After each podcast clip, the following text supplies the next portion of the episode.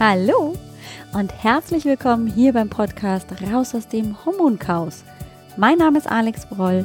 Ich bin Heilpraktikerin und Health Coach. Es ist so schön, dass du heute hier bist, dass du eingeschaltet hast und wir wieder ein wenig Zeit miteinander verbringen.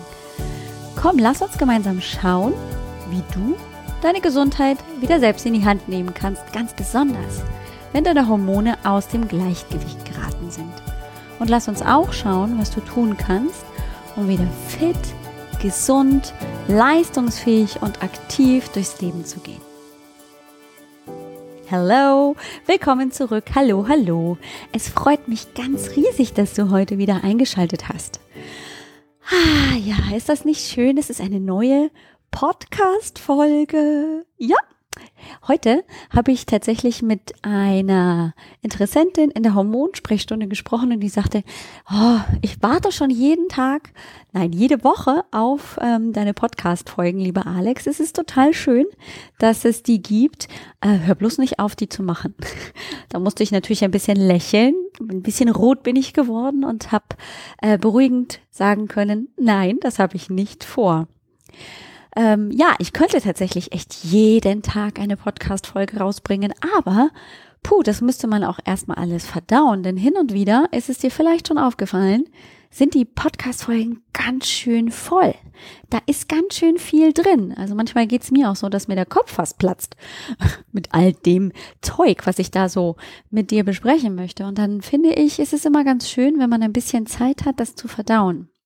Deswegen gibt's nur einmal die Woche eine Podcast-Folge und deswegen wird's diesen Podcast noch ziemlich lange geben. Heute habe ich wieder eine etwas andere Folge für dich, denn nicht immer kann es nur um Hardcore, Biochemie und ähm, Hormonwissen gehen, sondern manchmal braucht es eben auch den Blick rechts und links.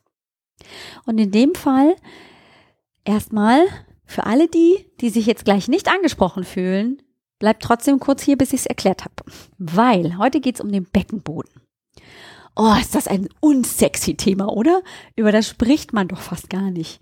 Und gerade junge Frauen, die erstens mit dem Kinderkriegen noch nichts am Hut haben äh, oder auch generell niemals Kinder haben wollen, die denken sich, okay, ich bin weg. Tschüss.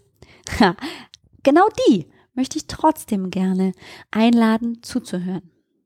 Natürlich ist für die junge Mama die also gerade geboren hat, die frisch Mama geworden ist, das Thema Beckenboden in der Regel ziemlich präsent. Denn da ist der Beckenboden eben nicht mehr so gut. Und natürlich ist es auch so, dass Frauen rund um die Wechseljahre oder auch danach sich möglicherweise mit diesem Thema auseinandersetzen, weil der Beckenboden eben nicht mehr so gut ist. Und genau hier ist die Krux an der Sache. Ja, Frauen, die Kinder bekommen, also die so kleine vier Kilo Melonen äh, neun Monate lang in ihrem Bauch durch die Gegend tragen, die könnten Beckenbodenschwierigkeiten kriegen. Da ist das ziemlich deutlich. Na klar, da ist eine Last von zusätzlich vier Kilo auf äh, einer ganz dünnen Muskelschicht und ähm, die gibt natürlich nach. Das macht Sinn.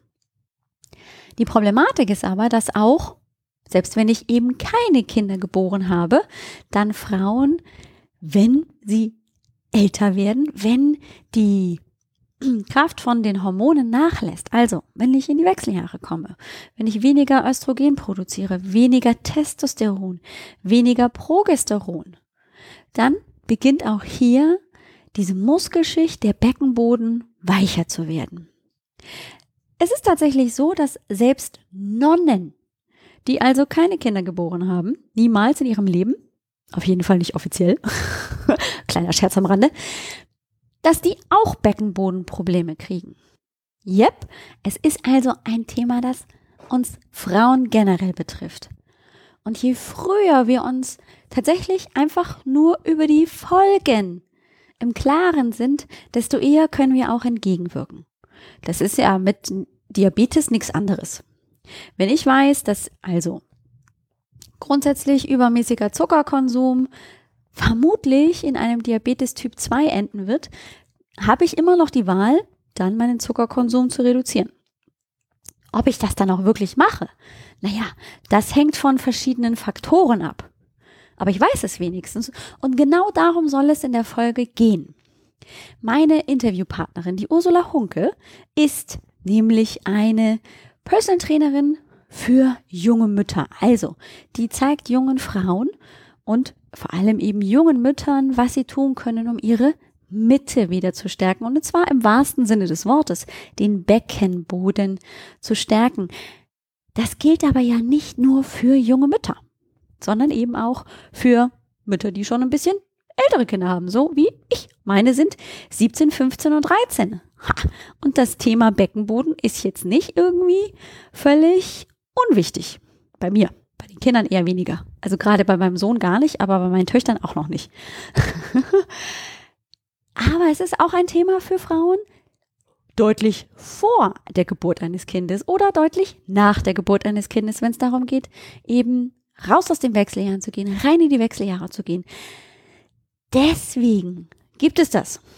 Deswegen ist hier auch mal so ein relativ unattraktives Thema. Könnten wir darüber streiten, wie attraktiv oder unattraktiv das ist, hier im Podcast. Weil es mir wichtig ist, dass wir ganzheitlich den Körper stärken. Dass es nicht nur darum geht, biochemisch irgendwas reinzugeben in den Körper und dann ist alles tiki-toki. Nein, es funktioniert nicht. Das ist, als würden wir ein Pflaster auf eine eiternde Wunde legen. Das machen wir auch nicht. Wir versuchen uns zu überlegen, warum eitert die Wunde überhaupt? Und dann gucken wir links und rechts. Hm, vielleicht ist da noch ein kleines Steinchen in der Wunde. Vielleicht ist da eine generelle Entzündung. Was auch immer. Es hilft nichts, einfach nur eine Sache irgendwo drauf zu platschen und dann ist gut, sondern der Blick rechts und links, der soll hier im Podcast immer, immer, immer wieder ganz, ganz vorne mit dabei sein. Denn nur Biochemie, nur irgendwas zu geben, um einen Östrogenmangel auszugleichen, um einen Progesteronmangel besser zu machen, das funktioniert nicht. Da kommen wir nicht weit. Das ist nichts anderes, als wenn wir zu einem Hausarzt gehen, der 15 Minuten Zeit im Quartal für uns hat. Dann ist das zu erwarten. Hier geht es wirklich darum, ganzheitlich das Sein als Frau zu betrachten und natürlich den Fokus auf die Hormone zu legen, aber eben auf andere Dinge auch. Und deswegen freue ich mich jetzt ganz, ganz riesig auf meine Interviewpartnerin Ursula Hunke und ein ziemlich tolles Gespräch, wie ich finde, von dem du mit Sicherheit viel rausziehen kannst. Viel Spaß damit. Ich möchte jetzt hier an dieser Stelle damit alle meine Zuhörerinnen erstmal wissen, wo bin ich denn jetzt hier eigentlich, ein ganz liebes Hallo loswerden. Heute bin ich mal wieder nicht alleine. Ich habe eine ganz, ganz tolle Kollegin und ähm, ja, ähm, wirklich auch äh, kompetente Mama-Trainerin bei mir. Die Ursula Hunke ist heute bei mir und ähm, wir werden uns heute, so wie ich das ja jetzt gerade schon angekündigt habe, über das Thema Beckenboden unterhalten. Ganz, ganz wichtiges Thema, nicht nur für die Ladies unter uns, die Kinder geboren haben. Nein, für alle Frauen ist das ein ganz, ganz wichtiges Thema, um solche blöden Geschichten wie Inkontinenz in allen Varianten zu vermeiden. Ähm, und wer könnte es besser, als die liebe Ursula selber sich vorzustellen? Denn die weiß am besten, wie ihre Geschichte lautet, wie sie überhaupt zu diesem Thema gekommen ist. Und bevor sie die uns erzählt, wollen wir ihr erstmal ein ganz, ganz herzliches Hallo sagen. Hallo, liebe Ursula. Hallo, liebe Alex, und ich freue mich, dass es heute geklappt hat und dass ich hier bei dir sein darf. Ja, richtig. Das übrigens ähm, ist ein kleiner Insider zwischen uns beiden. Ähm, wir haben schon eine kleine Odyssee hinter uns. Wir versuchen dieses Interview. Heute ist der siebte oder sechste Februar, der sechste Februar. Wir versuchen seit ungefähr einem Monat dieses Interview zu machen. Erst, ähm, glaube ich, konntest du nicht, dann war ich krank, dann war meine Tochter krank, dann äh, ging mein Internet nicht. Dann ging das Mikrofon nicht und ich glaube, jetzt sind wir heute so weit, das einfach mal zu tun. Wir nehmen das Ganze über eine Plattform. Zoom heißt diese, nehmen wir auf. Also wenn du die Qualität des Tones ähm, nicht ganz so gewohnt bist, weil normalerweise spreche ich über ein anderes Mikrofon rein, ähm, dann entschuldige bitte, das liegt einfach daran, dass wir jetzt endlich Nägel mit Köpfen machen wollten. Cool. Liebe Ursula, es ist so schön, dass du hier bist. Und wir haben uns ja auch ähm, bei unserem allerersten Gespräch, als wir äh, uns so ein bisschen kennengelernt haben, ähm, ja auch schon super gut unterhalten und sind gleich auf der gleichen Welle geritten, als es um das Thema Beckenboden ging, das ja auch ähm, definitiv auch ein Hormonthema ist und deswegen ist es natürlich ja hier auch im Podcast. Ähm, du hast ja auch deine eigene Geschichte, warum du das machst, was du machst. Ähm, und ähm, die kannst du natürlich am besten erzählen. Also erzähl uns doch einfach mal, wie bist du dazu gekommen, das zu tun, was du heute machst und äh, was ist das Besondere daran?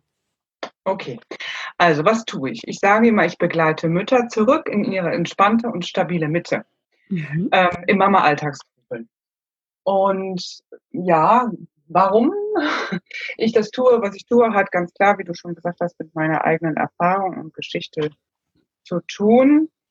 Ähm, ich bin selber Zweifachmama. Meine Große wird jetzt im April 15 Jahre alt und äh, der kleine Nachzügler ist jetzt 15 Monate alt. Das heißt, ich stecke also auch noch so mittendrin, mittendrin in der Rückbildung. Mhm. Ja, auch nach 15 Monaten noch. Und ähm, warum tue ich das, was ich tue?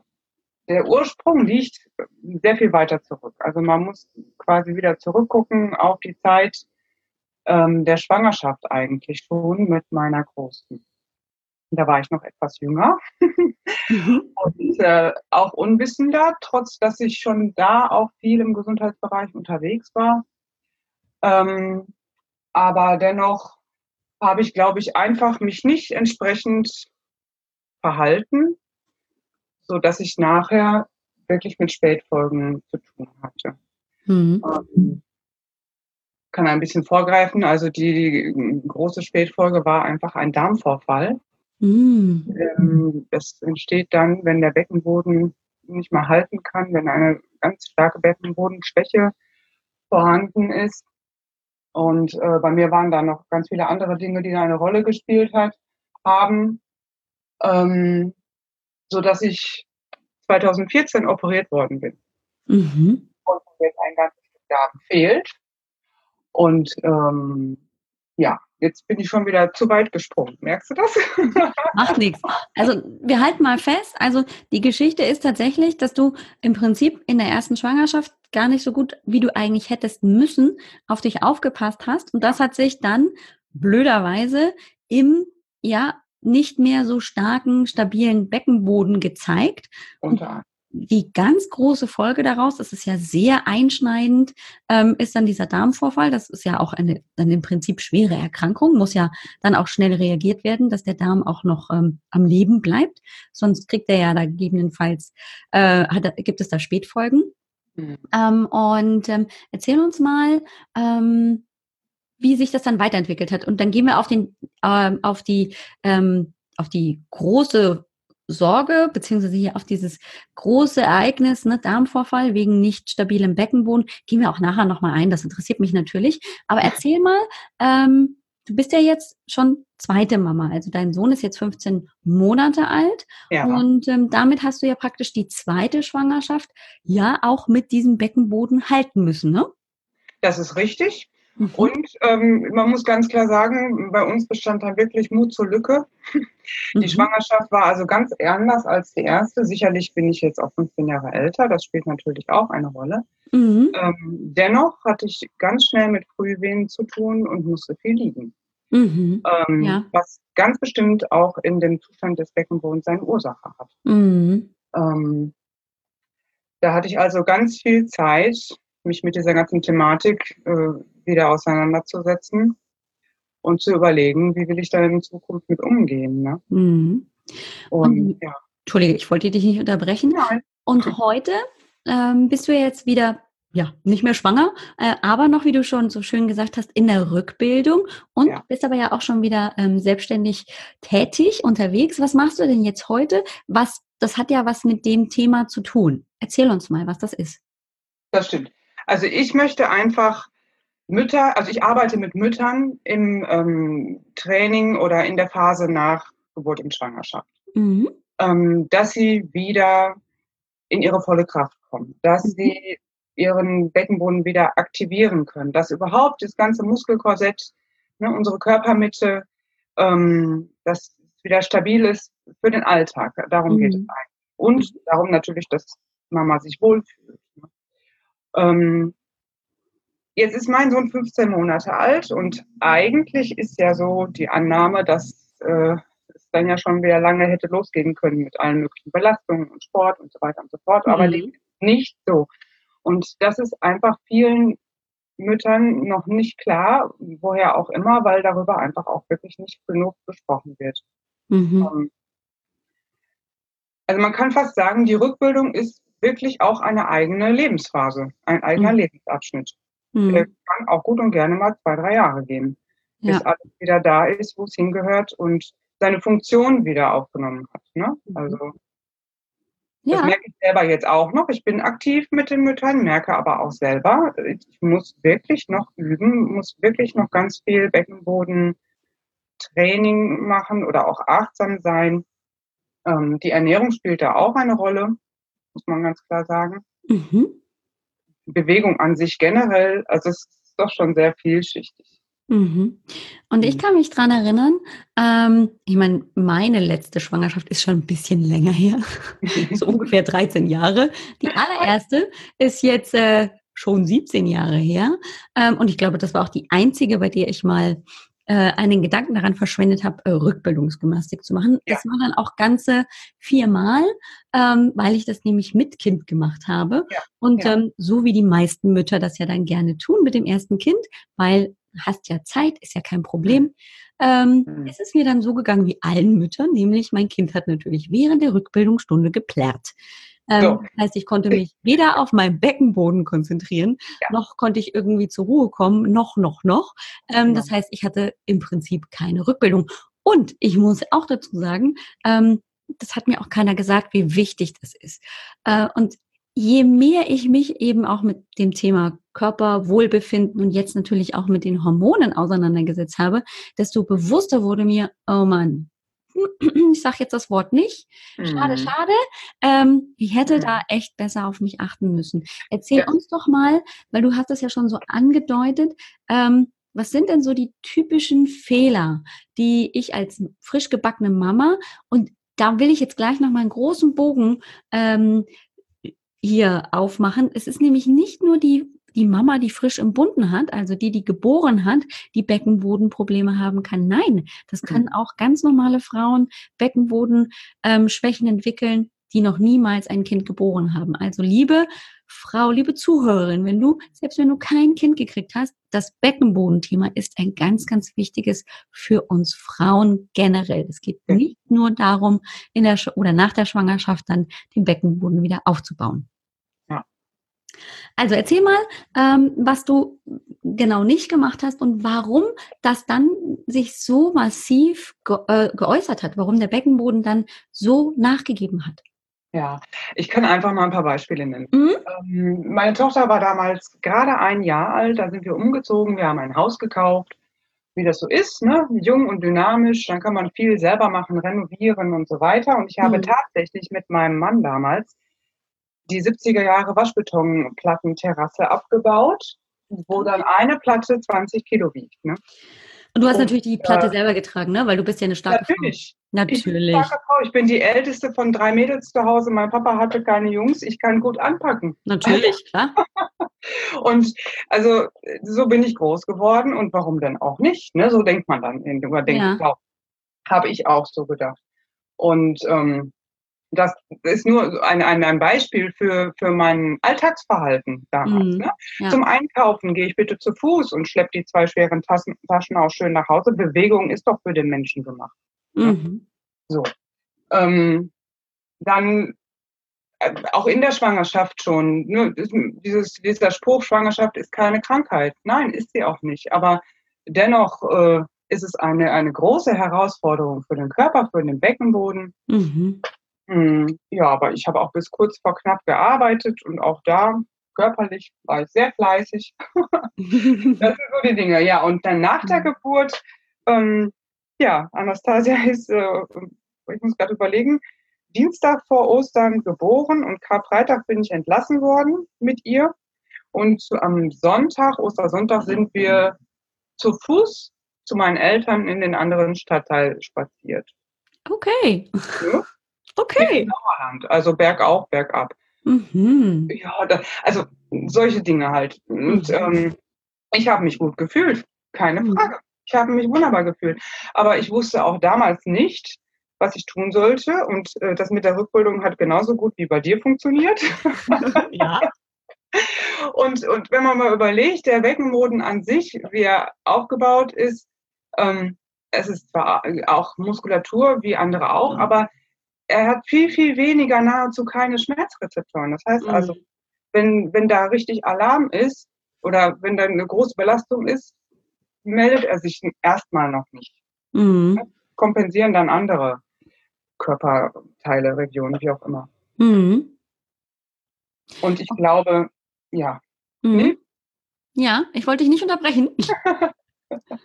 ich glaube einfach heute, und es ist bis heute so, dass die jungen Mamas ähm, eben auch eine ganz gewisse, auch innere Ansprüche an sich selber haben, etwas mhm. leisten zu müssen, den Haushalt zu schaffen und so weiter und so fort. Auch bitte direkt nach Geburt.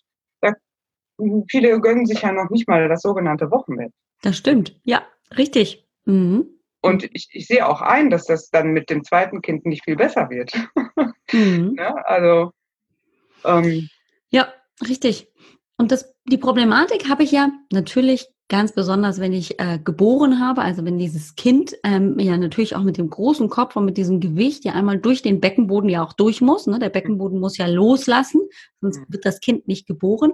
Das heißt, ähm, Frauen, die äh, eine Geburt, eine natürliche, spontane Geburt hinter sich gebracht haben, haben natürlich da mit dem Beckenboden auf jeden Fall ähm, zu tun. Ne? Mhm. Das Gewebe, das verändert sich. Aber es ist ja nicht so, dass das eben nur Frauen trifft, die geboren, also die spontan geboren haben, sondern das ist ja zum Teil auch ähm, ganz verbreitet bei Frauen, die nicht mal ein Kind geboren haben, dass der mhm. Beckenboden nachgibt, dass die Schwäche des Beckenbodens nachgibt. Einfach weil Frau eben ja dann auch ähm, häufig genug im Kopf hat, ja, also komm, die 20 Kilo, die kann ich auch schleppen.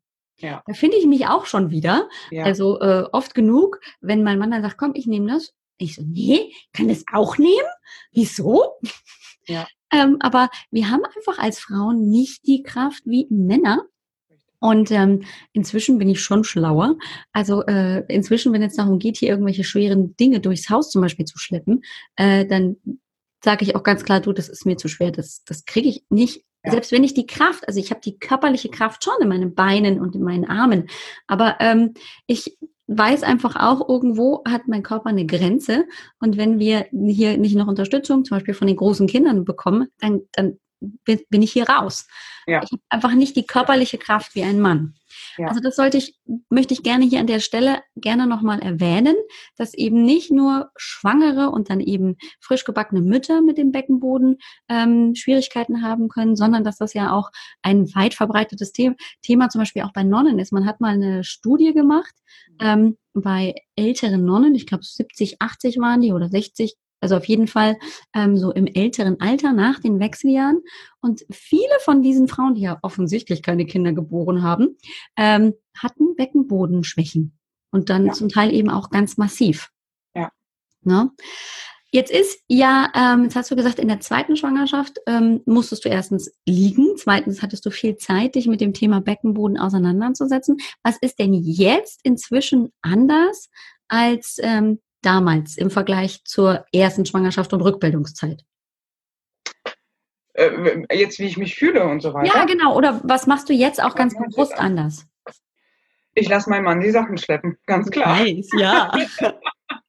Nein, es ist wirklich so. Also ähm, ich, ich lasse es insgesamt wirklich ruhiger angehen. Ganz mhm. Und ähm, dieses, dieses Sprichwort fünf gerade sein lassen, das, das ist so wichtig. Denn die Kleinen, die werden einfach auch so schnell groß. Das mhm. ist, äh, das ist als allererstes. Man muss Haushalt und so weiter und so fort. Und das ist erstmal wirklich nicht so wichtig, mhm. wie Frau manchmal meint vielleicht. Ne? Ja. Mhm. Ähm, zusätzlich ähm, ist es so, dass ich tatsächlich auch gut gucke, was ich esse. Ja. Damit ähm, der Beckenboden nicht überlastet wird durch Blähungen. Sage ich ganz einfach so, wie es ist. Ah, ja, raus, also raus mit der Wahrheit. Äh, Druckaufbau im Bauch, also damit mhm. fängt es an. Dann äh, sollte man natürlich, oder sollte Frau, auch, wie du schon sagst, die, die jetzt nicht geboren haben, ähm, das Pressen verhindern, das heißt also für eine gut laufende Verdauung sorgen. Mhm. Ähm, solche Dinge. Mhm. Ja, ja, ja, das na klar. Das ist ja im Prinzip nichts anderes als ähm, in, in kleinerer Form ähm, natürlich dann, wenn ich also viel Druck aufbaue im Bauch, ja. ähm, dann belastet das natürlich auch den Beckenboden. Äh, das mit den Blähungen ist tatsächlich auch, wo ich denke, ja klar, richtig, ähm, habe ich einfach nur irgendwie ignoriert. Aber ja, Luft im Bauch ist auch wieder Druck ähm, in den Unterbauch und damit freut sich natürlich auch gegebenenfalls nicht der Beckenboden. Genau. Mhm. Ja. ja. Ja, spannend. Also dass eben auch wirklich die Ernährung da ähm, ganz großen Einfluss drauf hat, ne? Richtig. Und das ist eigentlich, nicht eigentlich, das ist ähm, neben dem Thema oder für das Thema Beckenboden mein Ansatzpunkt mittlerweile, der schon fast im Mittelpunkt steht. Mhm. Weil auch der Beckenboden braucht eine gute Zellernährung und so weiter und so fort. Nicht nur der Beckenboden, auch das ganze Muskelkorsett, natürlich wir insgesamt. Aber wenn wir jetzt einfach mal sagen, die Körpermitte mhm. als Funktionseinheit braucht auch gutes Futter mhm. damit überhaupt diese ganze Gewebsstruktur und so weiter sich wieder gut erholen kann oder generell lange, solange es geht, auch gut stabil bleibt. Denn mhm. ähm, selbst wenn ich als Frau nicht geboren habe und keine Kinder kriegen werde, kommen irgendwann die Wechseljahre und das weißt du am besten, mhm. ähm, wie sich das aufgrund der hormonellen Situation auch verändert und wie die Elastizität und Spannkraft und so weiter und so fort sich nicht zum Vorteil verändert. Ne? Richtig. Mhm. Ja. Ganz genau. Und ich finde es so schön, dass es eben auch so ein ganzheitlicher Ansatz bei dir ist, weil du eben nicht nur sagst, na ja, komm, da machen wir jetzt hier die Fahrstuhlübung. Ja, das, ja, ja, genau. Mach, machen, das habe ich noch im Kopf aus äh, dem einen Rückbildungskurs, den ich ja. damals äh, besucht habe, wo also die Hebamme uns dann äh, beigebracht hat, wie man den Fahrstuhl fahren lässt mit dem Beckenboden. Äh, fand ich auf jeden Fall interessant inzwischen habe ich ähm, von Kolleginnen, die sich auch sehr gut ähm, mit dem Beckenboden auskennen, gesagt, gehört, ähm, das ist gar keine gute Übung, weil du nämlich eher den Popo anspannst, als wirklich diese ganz feine Muskulatur des Beckenbodens, die ja, ja, sehr diffizil ist. Also da muss man ja auch, und das ist genau der Grund gewesen, warum das mit der Rückbildungsgymnastik für mich damals nicht funktioniert hat, du musst dich schon darauf konzentrieren, diese Muskeln dann anzusprechen. Den Popo anspannen kann jeder. So ist es. Mhm. Und was auch noch ganz wichtig ist, bevor ich das vergesse, ja. ähm, der Beckenboden braucht natürlich Kräftigung, mhm. aber er mhm. braucht auch Entspannung. Mhm. Und das ist das, was oft so ein bisschen untergeht, dass es ja. immer heißt, ja, anspannen, anspannen und Pipi anhalten, mhm. was sowieso nicht gut ist, bitte nicht machen. Ja. Ähm, okay. es, es, muss unbedingt auch immer äh, das, der, der Teil der Entspannung mit einbezogen werden. Also mhm. Da gibt es verschiedene Techniken natürlich und, und auch Übungen. Die müssen, also es ist auch mit ein, ein ganz großer Bestandteil. Also man kann eigentlich von einer Aktivität Beckenboden sprechen, ne? dass er mhm. wieder aktiv wird. Und ja, auch wieder ja seine, seine reflektorische oder generell seine reflektorische Arbeit übernimmt. Mhm. Und im Prinzip müssen wir den Beckenboden genauso betrachten wie jeden anderen Muskel auch. Ne? Man kann den schon anspannen ähm, und äh, damit Kraft entwickeln. Ähm, und jeder weiß auch, dass ein entspannter Muskel sich dann auch viel, viel besser anfühlt. Wenn er einmal der Masseur rübergegangen ist, über die verspannte Nackenmuskulatur geht es einem auch wieder viel besser.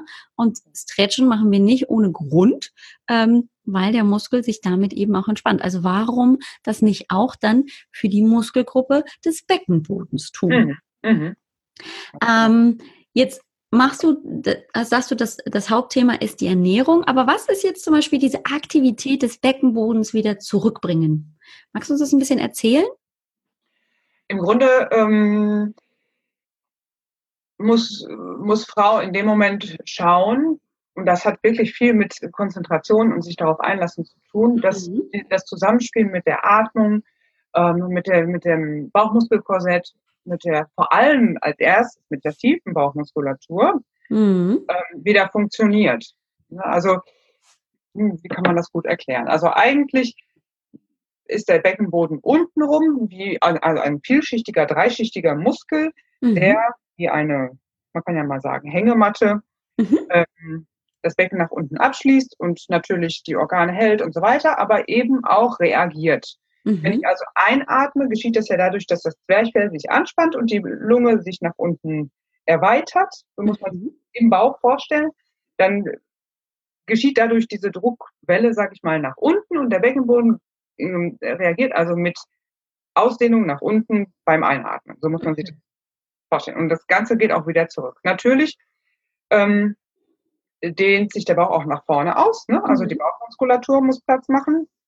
Das spielt da auch eine Rolle. Und diese, dieses Zusammenspiel, das funktioniert manchmal nach der Geburt jetzt in dem Fall dann erstmal nicht so gut.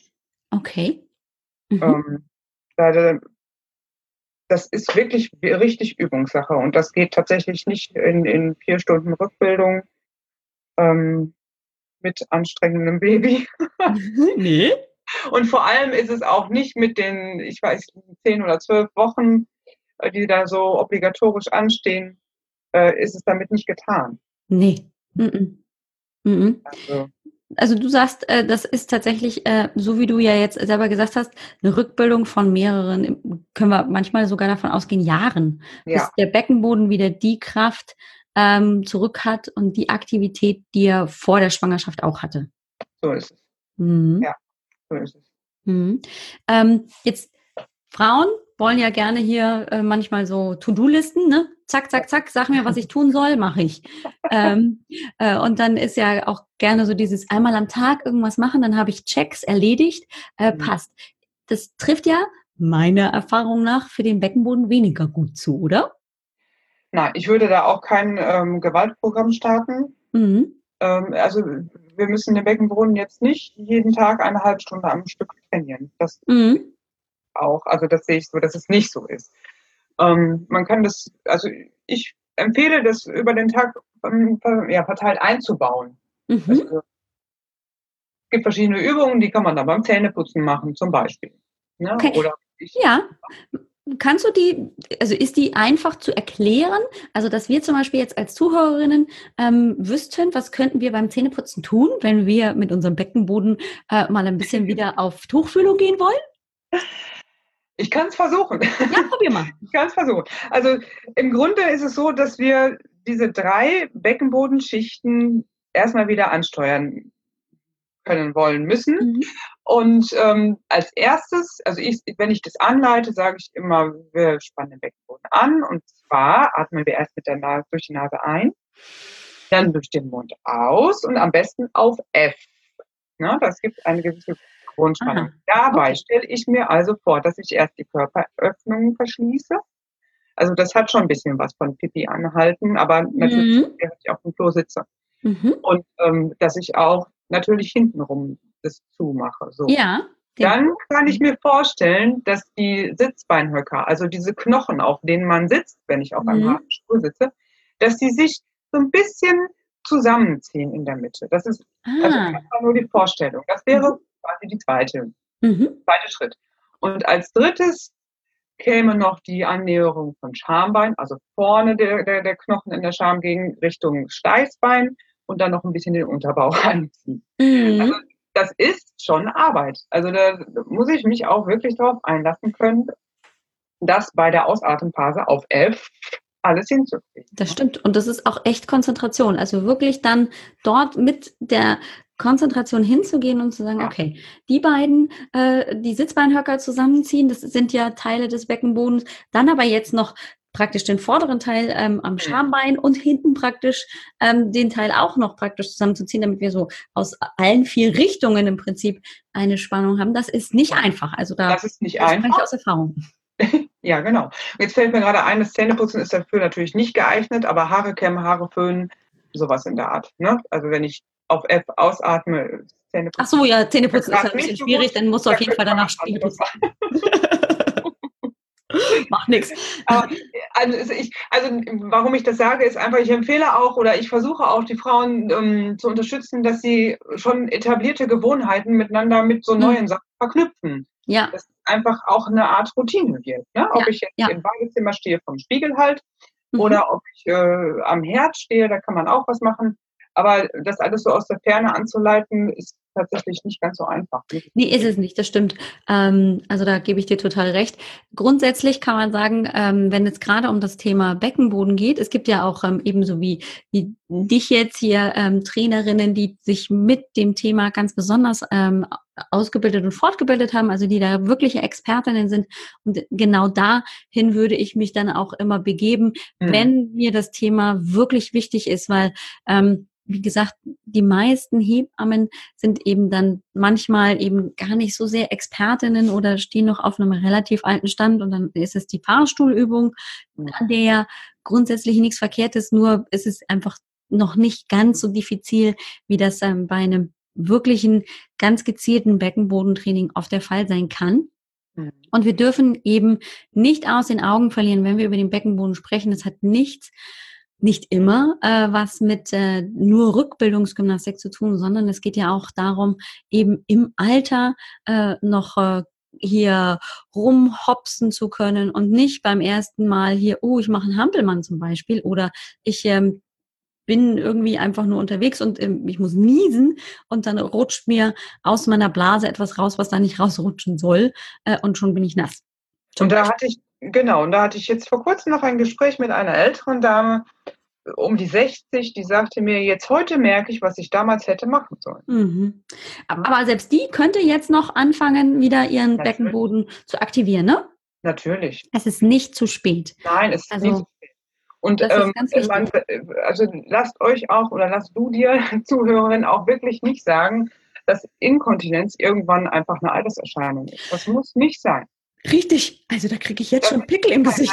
Da kriege ich auch schon Gänsehaut, wenn ich das selber sage, weil das ist so frustrierend, dass, dass wenn man sowas gesagt bekommt, dann, äh, also, mhm. das, ja. dem ist nicht so. Das ist richtig. Äh, und das ist so eine Einschränkung von Lebensqualität. Wir haben das in der Familie, ähm, dass äh, meine Schwiegermutter damit ganz schwer zu kämpfen hat.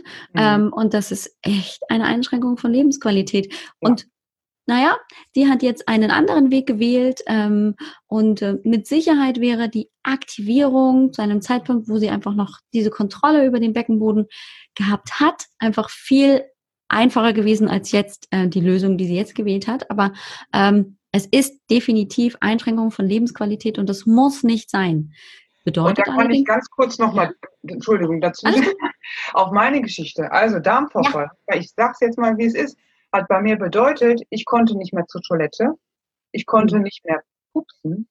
Ich habe meinen Tag, das waren die Jahre 2013, 2013 und 2014, habe ich eigentlich auf der Toilette und auf der Couch verbracht mit Wärmflaschen. Oh weil es einfach nicht mehr ging. Ich konnte nicht mehr singen. Ich, ich liebe die Musik. Ich bin, bin auch noch Jazzsängerin. Ich konnte nicht mehr singen, weil dadurch der Druck nach unten so groß war. Mhm. Ich habe es im Liegen versucht. Das ging natürlich. Naja, im also, Singen und Liegen. Da kann man sich vielleicht vorstellen, ähm, wie es Frau dann geht. Mhm. Und das muss nicht sein. Und ich möchte einfach meinen Beitrag dazu leisten, ähm, Mütter oder auch Frauen allgemein, aber gut, mein Part sind die Mütter zu sensibilisieren. Ja. Darauf, ne? Ja, ja, ja. Und auch Sit-Ups. Mein neuer Blogartikel beschäftigt sich genau mit dem Titel, äh, mit, dem, mit dem Thema Sit-Ups. Ne? Mhm. Da wird dann ähm, nach der Rückbildung gesagt, ja, die schrägen Bauchmuskeln kannst du machen, nicht die geraden, okay. Nein, auch die schrägen erstmal nicht. Mhm. Also es geht erstmal viel tiefer. Wir müssen erst die quere Bauchmuskulatur wieder ansprechen. Mhm. Dann kann man sich sukzessive wieder nach vorne arbeiten, wobei ich selber persönlich von Sit-Up sowieso nicht halte. Na, ich auch nicht. ja, es ist keine, keine, keine normale ähm, Körperbewegung an sich. Nee. Nee, eigentlich nicht. Ja. Und der, der, Rücken meckert sowieso relativ schnell bei Frauen, die ja. äh, eben äh, einen schwachen Bauch und einen schwachen Rücken haben, die sagen ja. ganz schnell, ähm, kann ich was anderes genau. machen? Das ist unangenehm. Ja. So wenn man das äh, regelmäßig macht, ähm, hat man einfach ja auch keinen Spaß am Sport und wir wissen ja beide, der Spaß an der Bewegung muss, ist einfach key. Also ist der Schlüssel Unbedingt. zum Erfolg. Ja. Unbedingt, ja. Ja. ja. Ja, also das ist ähm, eine ganz, ganz wichtige Geschichte. Und wir haben heute natürlich weniger über die Hormone gesprochen. Die haben aber natürlich dann spätestens mit Beginn der Wechseljahre, kurz davor eben auch schon, ähm, weil die, die Elastizität, die Straffheit der Muskeln sowieso mit dem Alter abnimmt. Ja, wir verlieren einfach Muskelmasse sowieso über das Alter und dann durch die hormonellen Veränderungen ist also auch nochmal der Bereich dann für Frau eher anfällig schwach und ähm, eben so ein bisschen durchzuhängen. Und äh, was ist das Beste, was man tun kann, um gegen so Schlaffheit und Durchhängen arbeiten zu können? Ja, sowohl beim Bizeps als auch beim Beckenboden. Es geht darum, wirklich den Muskel zu fordern. Und zwar jeden auf seine Art und Weise. Beim Bizeps komme ich wahrscheinlich mit der sanften Art des Beckenbodens nicht so weit. Aber ähm, mit der Hauruck-Methode für den Bizeps komme ich beim Beckenboden nicht so weit. So ist es. Also ähm, das ist ganz, ganz wichtig, das nicht aus den Augen zu ver verlieren. Es ist die eigene Verantwortung dafür zu sorgen, dass wenn es anfängt, irgendwie hakelig zu werden, wenn ich mich dabei nicht gut fühle, wenn ich tatsächlich beim Niesen denke, oh, jetzt kann ich auch gleich mal hier in die Hose wechseln, ähm, dass ich dann in die Verantwortung gehe und mir gegebenenfalls sogar Unterstützung suche, um gezielt diesen Bereich des Körpers anzusprechen. So ist es. Und du hast gesagt, also ich, ich sehe das sogar so, dass die Hormone immer eine Rolle spielen. Mhm. Ähm, denn ich weiß nicht, also mir ging es schon immer so und ich kenne ganz viele Frauen, egal ob Mutter oder nicht, die zyklusbedingt ähm, seltsamerweise so äh, zu der Periode hin, meinetwegen Durchfall hatten. Ne? Mhm. Ja. Ja. Und, und auch schneller irgendwie nach unten nachgeben konnten. Ja. Ne? Ja. Das ist ganz klar. Warum? Weil die hormonelle Situation ja nun mal dann so ist, dass auch alles gerade ziemlich weich ist. Ich wollte gerade sagen, ne? Also da ist es das Progesteron, das kann man ja. definitiv dann drauf ähm, zurückführen. Das Progesteron ist ja das Hormon, das alles weiß, äh, weich macht, ne? damit dieses möglicherweise befruchtete Eis ganz hübsch hat in der äh, Gebärmutter. Und natürlich wirkt sich das nicht nur auf die Gebärmutter aus, sondern ja auch auf die Muskulatur und alles drumherum. Und ja, genau, dann ist nämlich auch ähm, zum Beispiel der Beckenboden nicht ganz so aktivierbar. Ich kenne das. Nicht ganz, ja, mhm. genau. Und auch der Darm. Ne? Der mhm. Darm wird auch schön entspannt durch das Progesteron. Ja, genau. Genau. Dann, dann ist es ist er nicht so aktiv. Das kommt dann auch noch hinzu. Das heißt, die Verdauung läuft mal so, mal so, irgendwie nicht richtig. Dann sitzt man schnell wieder auf der Toilette und ja. vielleicht dann doch mal ähm, auf den gerade etwas sehr, sehr weichen Beckenboden. Also mhm. da kann man dann wieder an die Ernährung denken, dass man da ein bisschen aufpasst. Also ja, es ist ein Kreislauf. Es ist ein Kreislauf. Also ähm, an dieser Stelle sei zu sagen, der Beckenboden ist nicht nur etwas, was halt irgendwie da unten alles zusammenhält, damit nichts rausfällt, ähm, mhm. sondern das ist ein, ein Teil unseres Körpers, der auch Aufmerksamkeit braucht. Unbedingt. Also, und zwar wirklich Aufmerksamkeit. Das ist nicht nur, dass ich mich hinstellen kann, ähm, und das funktioniert ja bei keinem Sport ähm, oder bei anderen Dingen. Ich brauche den Fokus auf meine Aufgabe, sonst mache ich es nicht richtig. Und beim Beckenboden, wenn ich es ja. nicht richtig mache, dann kann ich es auch gleich sein lassen. Also in diesem Fall finde ich es übrigens ganz, ganz toll, Ursula, dass man eben bei dir so die Idee bekommt, okay, was kann ich an Alltagstätigkeiten tun und dabei trotzdem etwas für den Beckenboden tun? So ist es. Und natürlich als Mama ähm, das in den ganzen Alltagsstress eingebaut ja. zu kriegen. Genau, ja? richtig. Also das ist auch mein, mein Bemühen, da zu begleiten und zu unterstützen, dass das auch geht. Mhm. Ja, ja. Denn ein, ein, stundenlanges Training oder, oder lange Kochsessions oder sonst irgendwie sind einfach nicht drin. Das, nee, das geht irgendwie nicht. alltagstauglich sein und einfach sein. Einfach. Genau. Ja, Richtig. Einfach, damit ich es auch regelmäßig ja. und mehrmals vielleicht sogar am Tag durch umsetzen kann.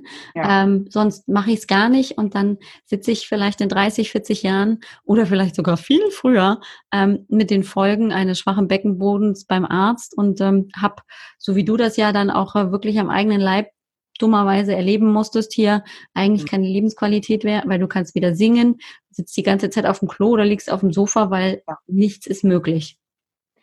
Also ärztlicherseits hat man mir damals gesagt, mein äh, Beckenboden, Bindegewebe und so weiter, das äh, war im Zustand einer 80-Jährigen.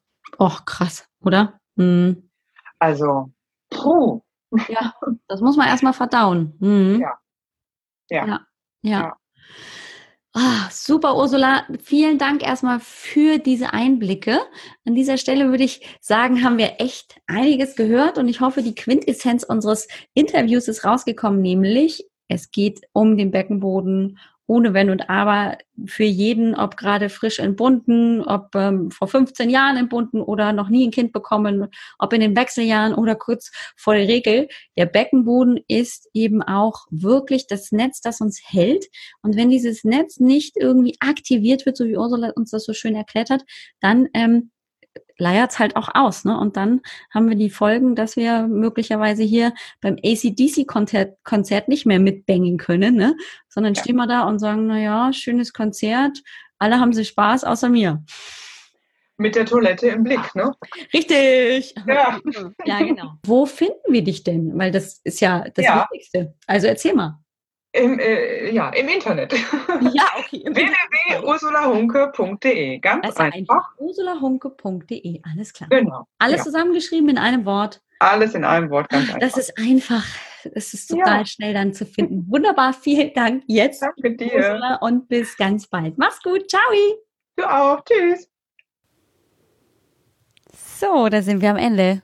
Und ich finde, die Abschlussworte, die habe ich immer gerne, weil ich ähm, ja immer gerne nochmal so im Eins zu eins mit dir in Kontakt komme, um dich zu fragen, ja, wie geht's dir damit? Was hast du denn vielleicht aus dem Interview mit rausgenommen? Das ist ja immer so die Kernfrage. Natürlich trifft vielleicht nicht alles auf dich zu. Ich finde aber, dass es immer ganz, ganz hilfreich sein kann, ähm, einfach auch mal die Geschichten von anderen Frauen einfach zu hören und dann einfach zu überlegen, was davon kann vielleicht für mich auch zutreffen. Ja, vielleicht ist es bei dir so, dass du glücklicherweise nicht ganz so eine heftige Geschichte hast mit so einer schwerwiegenden OP wie Ursula. Gott sei Dank. Aber dass wir Frauen dazu neigen, uns zu überanstrengen, zu überlassen, dass wir gerne, ja, selbst der Mann sind. Das ist, glaube ich, für viele Frauen total zutreffend. Warum auch nicht in der heutigen Gesellschaft? Wollen wir das auch zum Teil? Wir wollen zeigen, da was in uns steckt.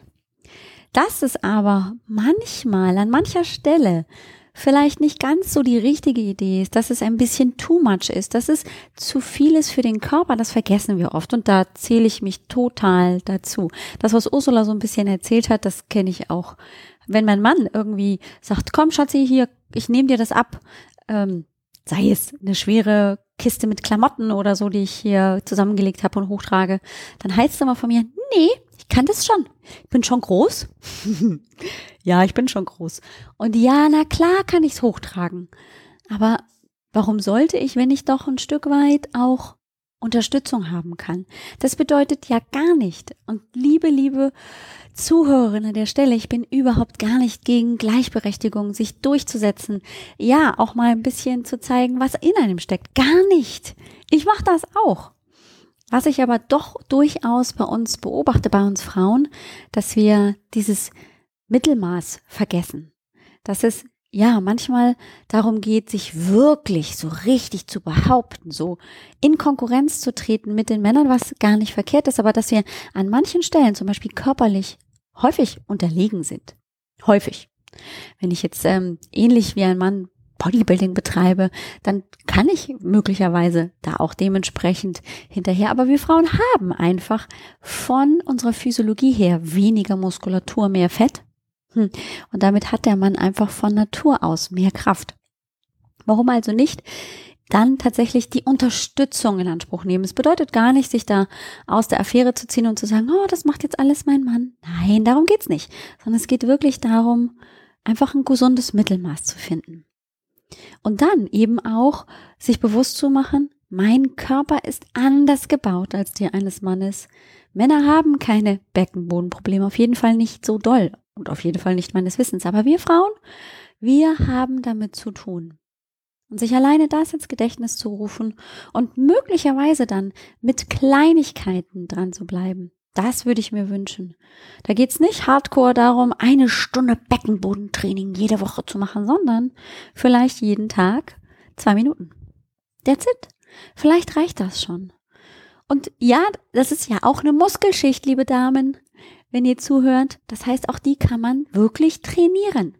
Das fühlt sich am Anfang vielleicht nicht so an, ist aber so. Punkt. an dieser Stelle also. An dich, liebe Zuhörerin, die herzliche Einladung, Guck rechts und links, was gut für dich ist, was du brauchst, was spannend klingt. Vielleicht brauchst du es nicht jetzt, sondern erst in fünf, in zehn oder in 15 Jahren oder erst in 25, glückliche. Ähm, aber du hast es schon mal gehört, du hast es im Hinterkopf. Und wenn du jetzt auch noch die Frage dir stellst, hm, Sind denn meine Hormone möglicherweise auch im Ungleichgewicht? Vertrage ich die Pille vielleicht nicht? Oder ich habe die Pille abgesetzt und alles ist durcheinander? Oder ich brauche die Pille nicht mehr, aber jetzt sind die Wechseljahre dran und äh, sind das schon Wechseljahrsprobleme und kann ich was gegen meine Wechseljahrsbeschwerden machen? Wie kann ich mich gegen Stress wappnen? Was passiert überhaupt mit meinem Körper, wenn ich Stress habe? Dann buch dir doch die kostenlose Hormonsprechstunde. Dazu möchte ich dich ganz, ganz herzlich einladen.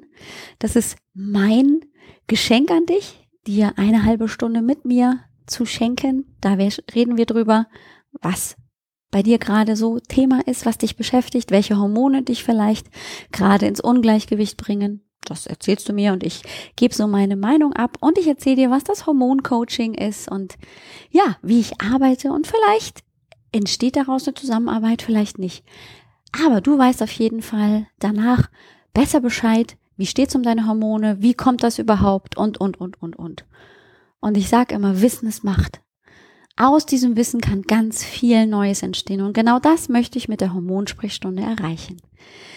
In diesem Sinne freue ich mich riesig, wenn du einfach mal vorbeischaust auf www.alexbroll.com-sprechstunde und dort kannst du dir ganz unverbindlich und total easy einen Termin buchen. Sagst mir, ob ich dich per Telefon anrufen soll oder per Zoom wir uns unterhalten sollen. Und dann rufe ich dich zu dem von dir gewählten Zeitpunkt an oder wir zoomen.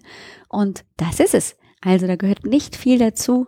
Vielleicht hast du noch ein bisschen Zeit, ein bisschen was vorneweg schon zu erzählen. Dann kann ich mich gut vorbereiten in dem kleinen Mini-Fragebogen. Das wäre großartig. Ist aber kein zwingendes Muss.